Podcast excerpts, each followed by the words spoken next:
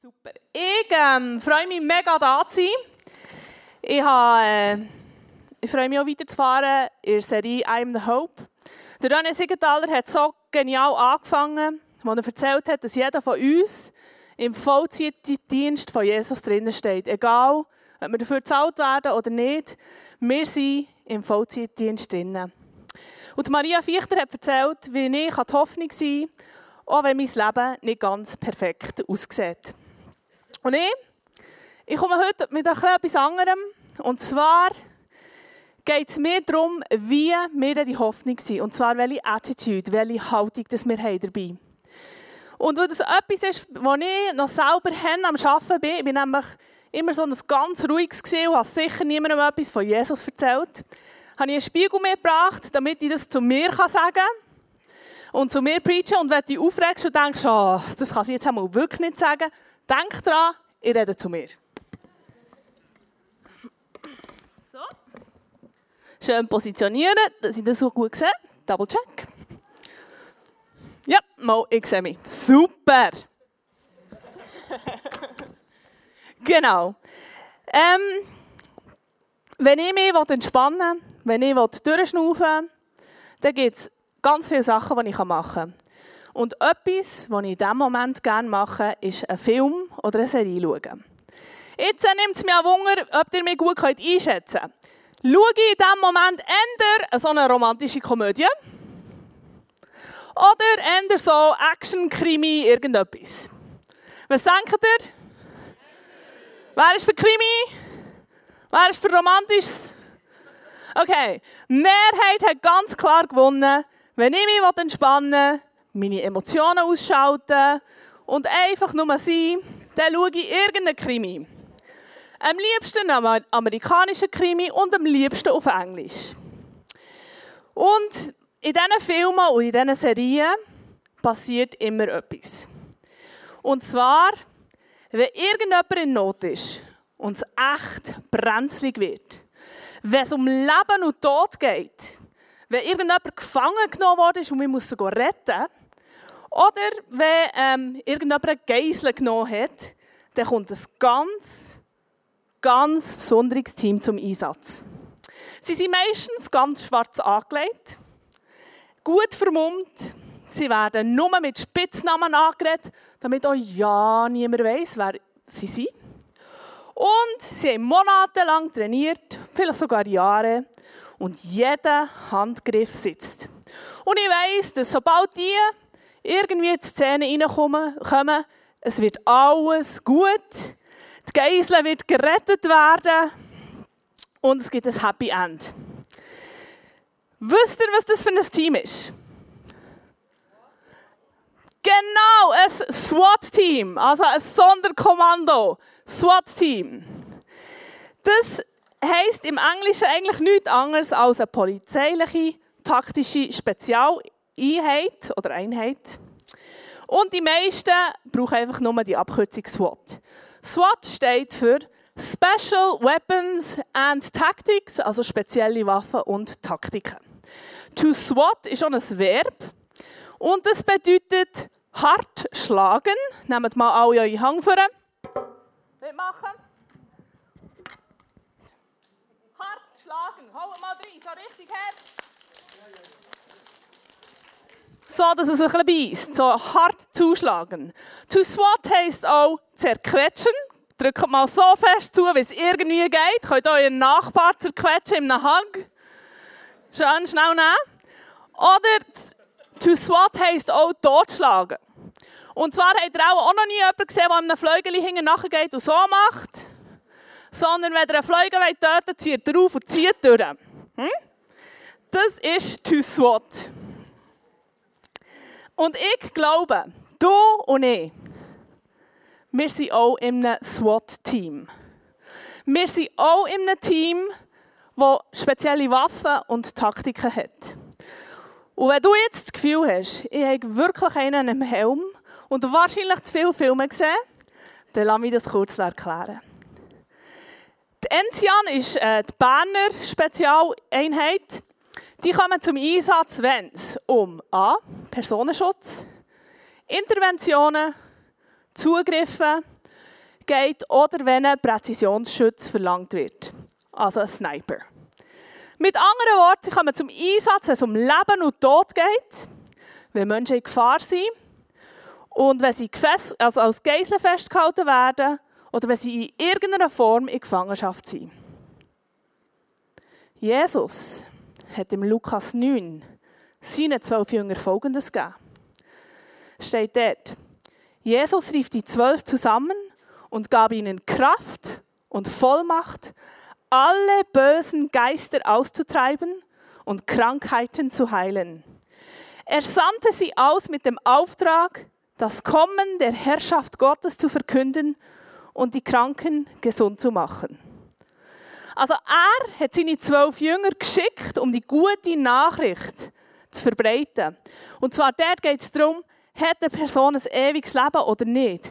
Für die Menschen, die noch nichts von Jesus gehört haben, hat er seine Jünger losgeschickt, damit sie ihn als Retter anerkennen. Er hat sie ausgesandt, um die Kranken zu heilen, und zwar von inneren und äußeren Umständen. Und er hat sie ausgesendet, um Menschen aus ihren Gefängnissen zu befreien. Seien das Sachen wie zum Beispiel Angstzustände, Sucht, negative Gedanken, mangelndes Gottvertrauen, Reichtum, falsche Sicherheit oder was uns auch sonst noch gefangen nehmen Und ich weiss nicht, vielleicht hast du eine persönliche Erfahrung, was es bedeutet, wenn man in einem Bereich des Lebens plötzlich freigesetzt wird. Oder vielleicht bist du heute da und du wünschst dir, dass du in einem Bereich freigesetzt wirst, dass du in die Freiheit darfst reinkommen Und dann bist du ermutigt, weil Gott ist für dich. Er will dich frei machen und er hat Menschen dazu beauftragt, dir dabei zu helfen. Und vielleicht ist die Person, die dir helfen kann, gerade neben dir heute. So ein Team hat in diesem Sinn wieder den gleichen Auftrag. Also wir als Team haben den gleichen Auftrag wie so ein SWAT-Team, so eine polizeiliche Sondereinheit. Und wir sind auch ausgerüstet mit speziellen Waffen und Taktiken, um die Hoffnung zu sein. Und dort geht es mir darum, wo ich noch nicht dort bin. Ich bin im Moment noch eher auf der scheuchen Seite, wenn es darum geht, Hoffnung zu sein. Ich bin im Moment noch eher die Person, wenn jemand nach Jesus fragt, dass ich so eine Wischiwaschi-Antwort gebe. Und da bin ich ganz ehrlich, da habe ich noch Bausteine zu machen. Da habe ich noch Schritte zu gehen. Und ich weiß nicht, ob das dir auch so geht. Ja, dieses Jahr dürfen den EE-Kurs machen. Ich habe gefunden, das ist voll das Wort, das man nicht sagen sollte, Und habe gefunden, es will eh niemand vom Evangelium hören. Es will eh niemand etwas von Jesus hören. Und dann soll ich auf die Straße mit irgendjemandem darüber schwätzen. Schleift es eigentlich noch? Wir hatten so einen Schnuppertag, da haben wir unsere Geschichte erzählen in zwei Minuten. Es war so peinlich. Mit dem, als ich auf der Straße war, haben wir so geschämt, die Leute sind echt davon gelaufen. Kein Witz. Als es darum gegangen ist, darf sie ihre Geschichte noch erzählen, haben sie auch gesagt, nein, danke, sie gegangen. Super, was für ein gutes Erlebnis. Und dann habe ich ein E-Mail vom Kleus bekommen und er sagt hey, ich hätte gerne, dass du den ganzen Kurs, Kurs machst. Ich habe gefunden. Aber sonst noch ganz putzt. ja, bin ganz ehrlich.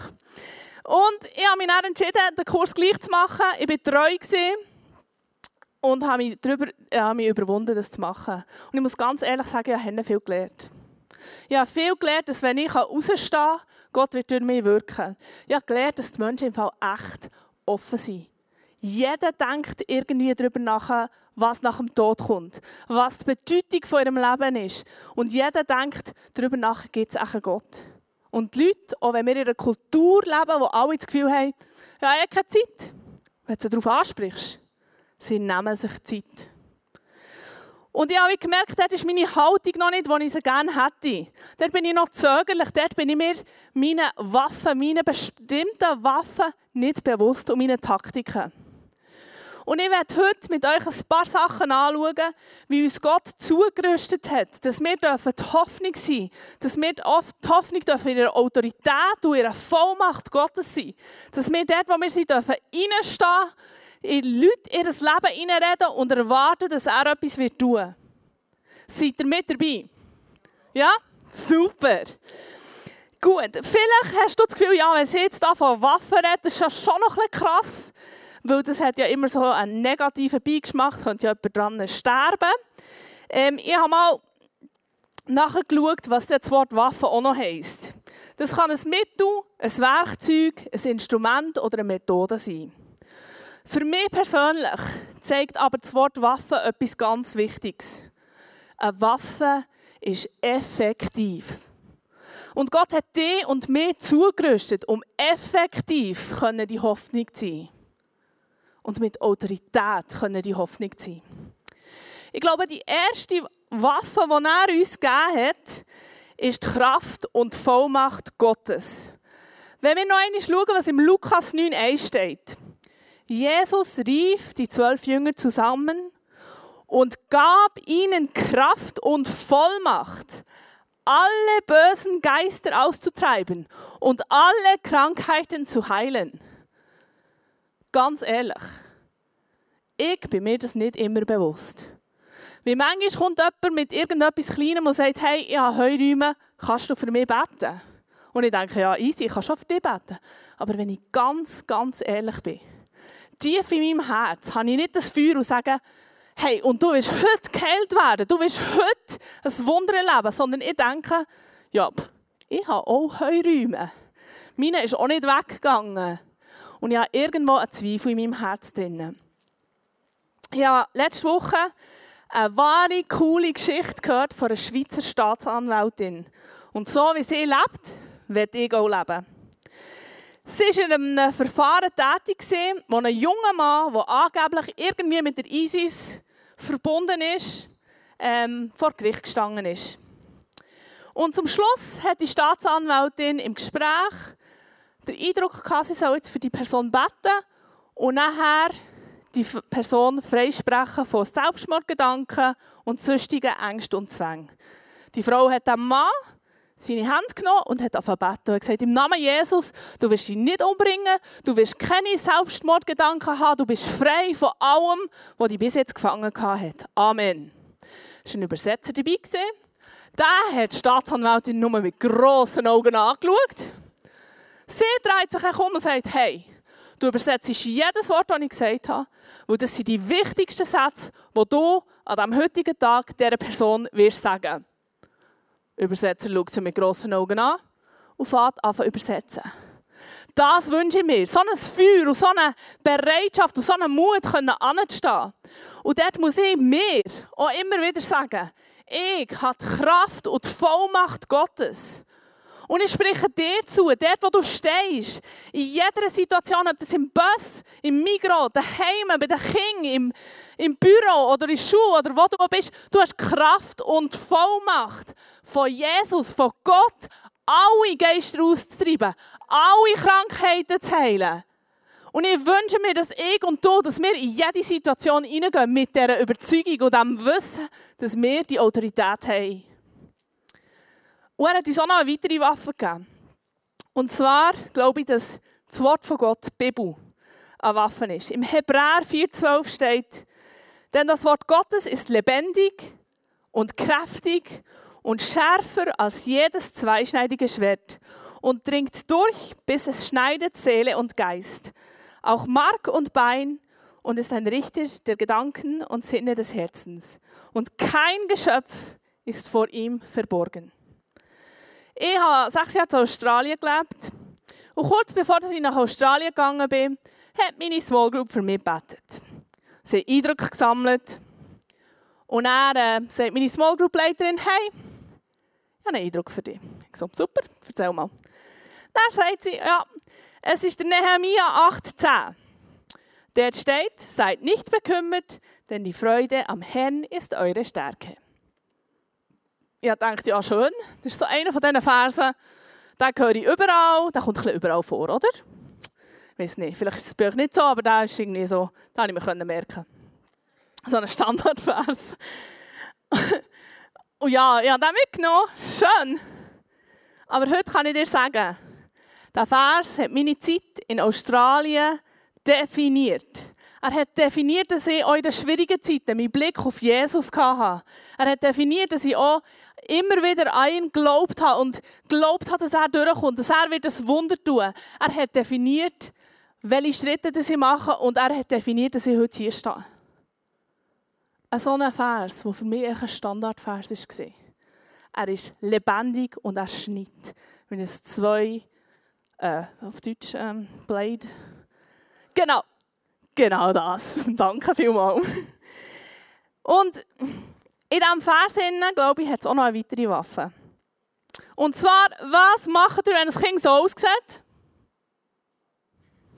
Was macht ihr? Grennt ihr mit? Täupelt ihr? Genau, ihr lächelt an und er sieht so aus. In diesem Vers steht, die Freude am Herr ist meine Stärke. Ich glaube, das ist ohne Waffe. Meine Kollegin Bethany, die hockt ganz hinger. Sie ist am Donnerstag von Australien gekommen, um mich zu besuchen. Am Freitagmorgen sind wir auf die Vierstufe, sind runtergelaufen ein bisschen, dann haben wir da die Go-Karts genommen, wenn ihr das noch nicht gemacht habt. Fakt, mega. Schaut einfach, dass ihr keine Touris vor dran habt, sie fahren viel zu langsam. Und nachher haben wir gewechselt auf Trottinett. Ist alles schön und gut gegangen. Bis ein am Hang war, hat probiert zu bremsen, wo gemerkt, nicht schnell unterwegs war.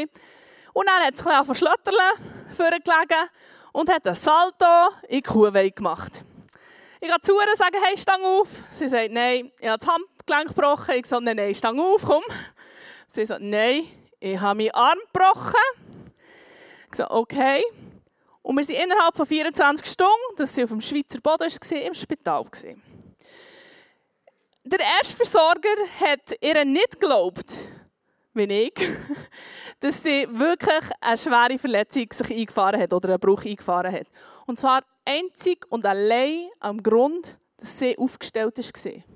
Sie hat Witze gemacht, es ist ihr gut gegangen, sie hat nicht getäubelt, sie hat auch nicht gerannt, sie hat gesagt, mein Handgelenk ist gesprochen, es war lustig und ich würde es gerne nochmal machen. Also nicht der Bruch, aber das Trottinetteln. und dann ist es weitergegangen, wir sind dann in die Insel. Auch dort, das Pflegepersonal hat nicht gewusst, was mit ihr anfangen Sie war aufgestellt, sie hat nicht gejammert, sie hat Sachen gemacht, wo man gesagt hat, es ist ihr gut gegangen. Und ich glaube, wenn wir die Freude haben, die Freude kann einem niemand stellen. Wir haben Freude an einer Person. Wir haben nicht Freude an den Umständen. Ob die gut oder schlecht sind, ist wurscht. Wir haben Freude am Herrn. Und das kann dir niemand nehmen. Und wenn du in eine Situation hineinlaufst und die Freude mitträgst, das ist spürbar. Wenn ein kleines Kind den Gesichtsausdruck wechselt, spüren das auch die Erwachsenen. Und ich glaube, auch eine weitere Waffe oder ein weiteres Werkzeug, das er uns gegeben hat, ist Weisheit. Im Jakobus 1,5 steht, wenn es aber unter euch welche gibt, die nicht wissen, was sie in einem bestimmten Fall tun müssen, sollen sie Gott um Weisheit bitten und wer wird sie ihnen geben? Ich habe letztes Jahr bin ich ähm, das elfte Mal 25 geworden. Genau, wir werden nicht, wird einfach nicht älter als 25. Ähm, hatte ich eine mittelgrosse Krise gehabt. Ich weiß nicht, ob du das kennst. Äh, mein Leben sieht nicht ganz so aus, wie ich mir das vorgestellt habe. Und das kommt auch ab und zu mal die Krise schieben. Und ich habe dann das nur den Leuten erzählt, die ich gewusst habe, sie haben die Weisheit und wissen, wie damit umgehen. Ich habe es nur denen gesagt, die auch den Mut haben, zu sagen, du, ich weiß im Fall nicht, wie es dir geht aber ich bin da.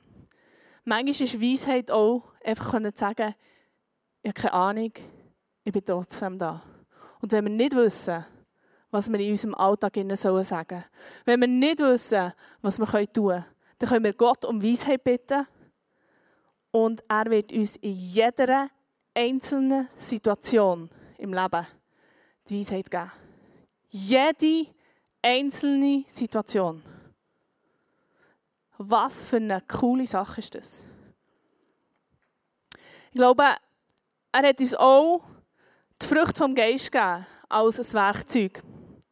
Steht, der Geist Gottes dagegen lässt als Frucht eine Fülle von Gutem wachsen, nämlich Liebe, Freude und Friede, Geduld, Freundlichkeit und Güte, Treue, Bescheidenheit und Selbstbeherrschung. Das, was er in dir macht, das, was er in dir innen am Charakter entwickelt und die Früchte, die er in dir entwickelt, das sind Mittel, wo du kannst Leute erreichen kannst, wo du bist anders. Du bist ganz anders. Ich habe zum Beispiel gemerkt, bei Treu, wenn ich treu die Bibel lese, dann kann ich fast darauf wetten, dass an diesem Tag treffe ich jemanden, der genau diesen Vers muss hören muss, den ich morgen gelesen habe. Ich habe es ja nicht gemacht. Aber ich bin treu in dem Innen. Und er tut es.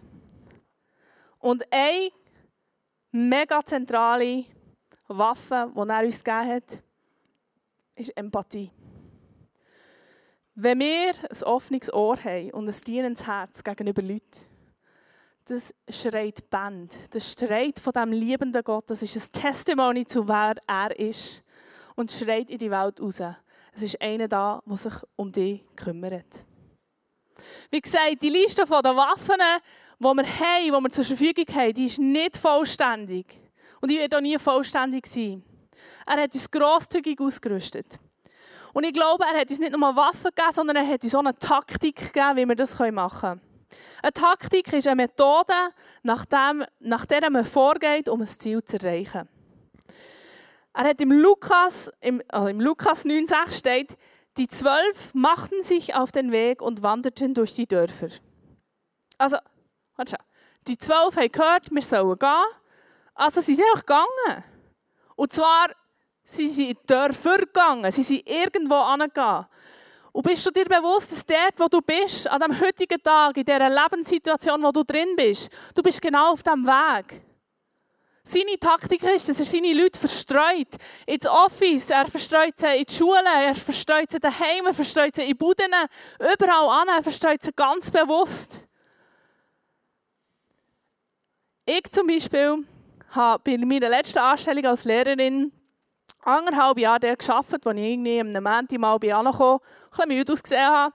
Dann sagt die eine Lehrkraft im Lehrerzimmer, du siehst ein bisschen müde aus. Dann habe ich gesagt, ja, ich war äh, zwei Wochen lang mit einem Musical auf Tournee, gewesen, also neben dem Schulgehen.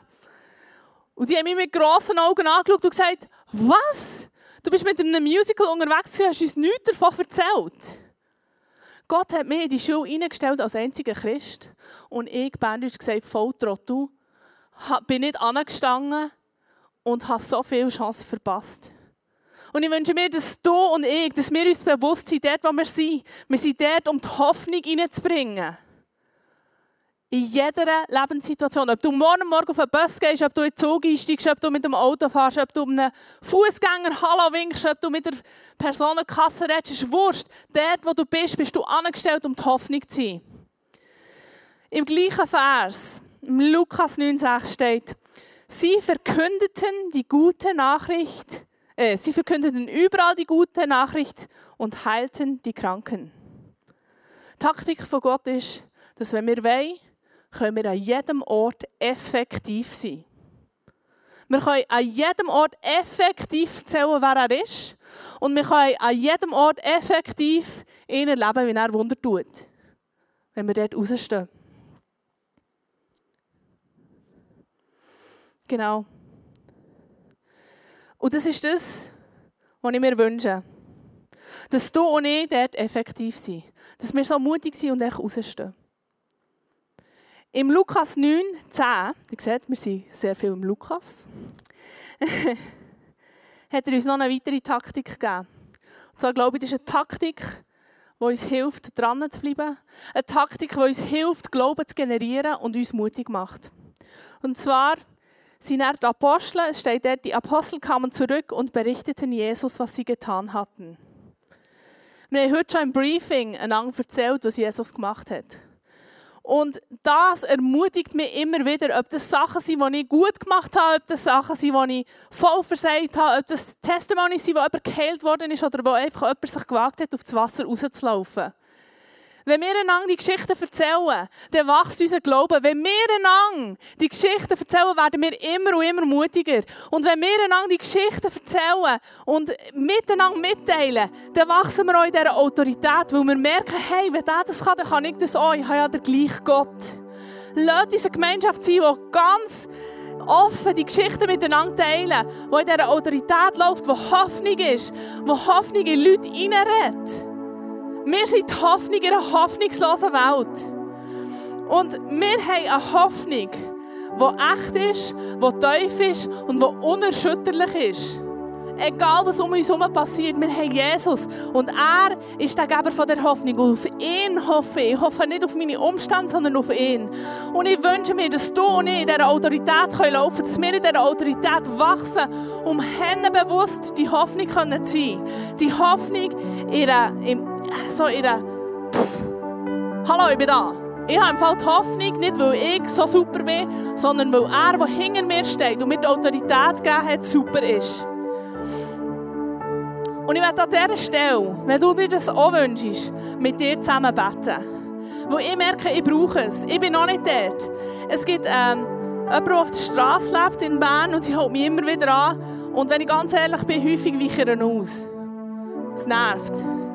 Aber das ist nicht die Hoffnung, die ich, ich will Ich, ich klebe mich jedes Mal schier nachher, wo ich denke, ja, ich könnte sagen, Geld habe ich nicht, aber ich kann für dich beten wie einfach.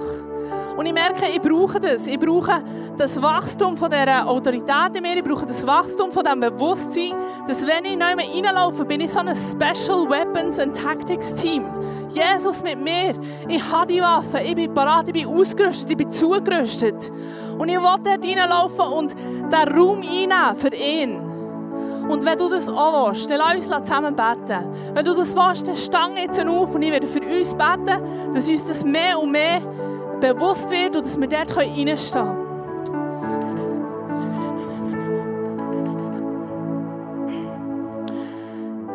Jesus, ich danke dir. Ich danke dir, dass du uns mit allem Nötigen zugerüstet hast, um Hoffnung zu sein in unserem Umfeld.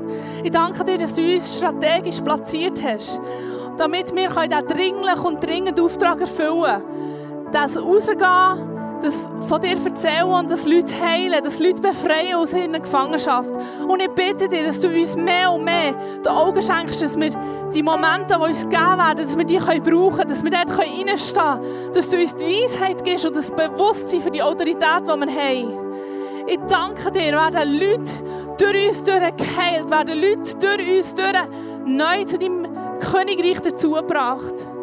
Jesus, ich bitte dir, dass du uns zeigst, jeden Tag von neuem, wie wir kreativ und ganz, ganz praktisch Hoffnung im Alltag sein Ich bitte dir, dass du uns hilfst, den Mut zu haben und jede Möglichkeit und jeden Moment beim Schopf packen und die Hoffnung in Leute hineinzureden.